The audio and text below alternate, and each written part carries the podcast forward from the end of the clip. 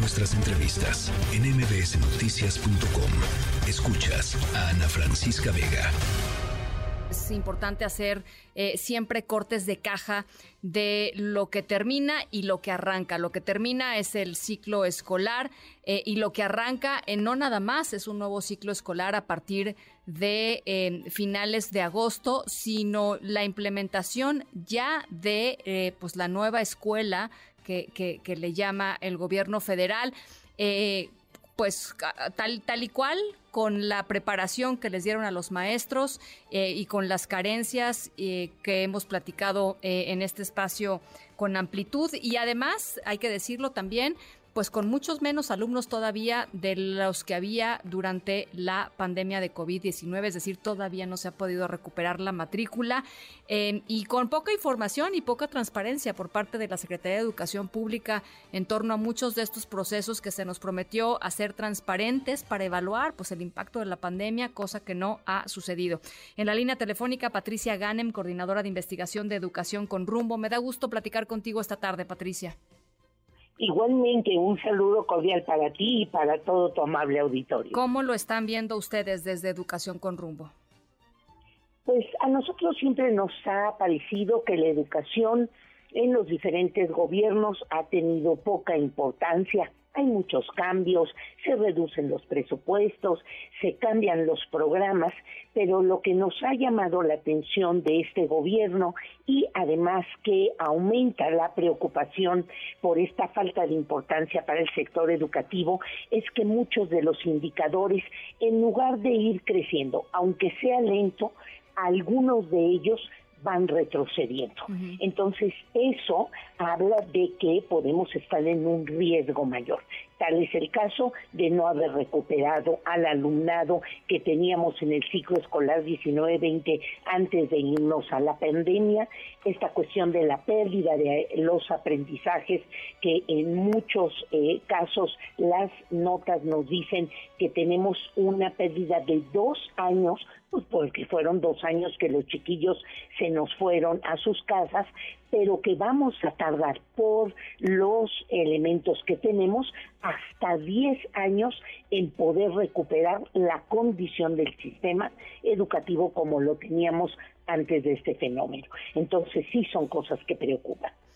Eh, en, en, términos de, la transparencia, Patricia, yo lo decía hace ratito, eh, yo platiqué en este espacio cuando con Delfina Gómez, cuando Delfina era eh, secretaria de Educación Pública, y ella me aseguraba que, eh, por supuesto, todos los datos eh, se iban a transparentar, todos los datos de las evaluaciones. ¿Te acuerdas que cuando regresaron los niños a las clases hubo un periodo en donde se supone que les iban a hacer unas evaluaciones este, es, psicosociales y, por supuesto, académicas, etcétera? Ella me dijo que iban a dar a conocer todo eso porque pues, el plan era eh, pues esto, ¿no? Transparentar lo que había sucedido durante la pandemia para poder este, pues de, alguna manera eh, ayudar a, solventar lo, que había sucedido. Eso nunca, nunca pasó, eh, Patricia, o nunca ha pasado, quiero decir.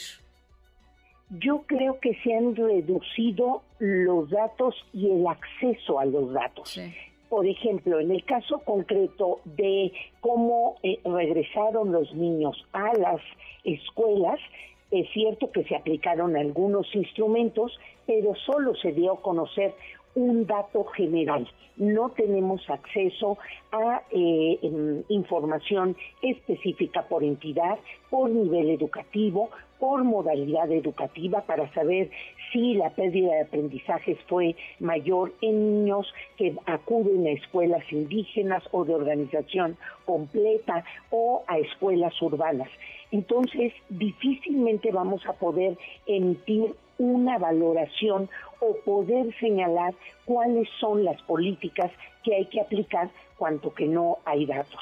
El sistema de la SEP, donde podemos constatar a través de la información que pasa por la 911, el formato que llenan las escuelas, ahí hay dos cosas tarda mucho en subirse la información y tardíamente tenemos acceso a ella y por el otro lado se ha recortado información.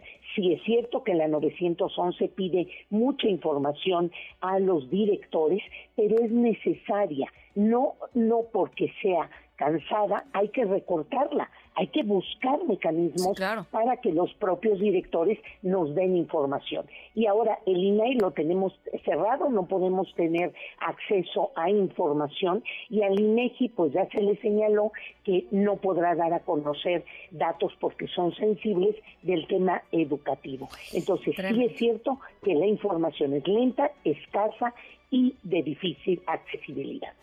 Bueno, pues ahí está, es una perspectiva. ¿Te parece, Patricia, que conforme se acerque el inicio del ciclo escolar, platiquemos sobre lo que se viene para las chicas y los chicos y para los maestros, en general para la escuela mexicana?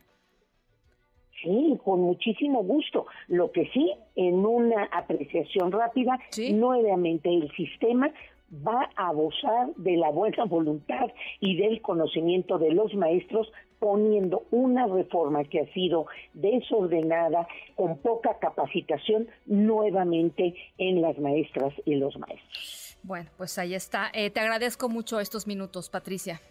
Al contrario, un abrazo fuerte. Igualmente, Patricia Ganem, coordinadora de investigación de educación con rumbo.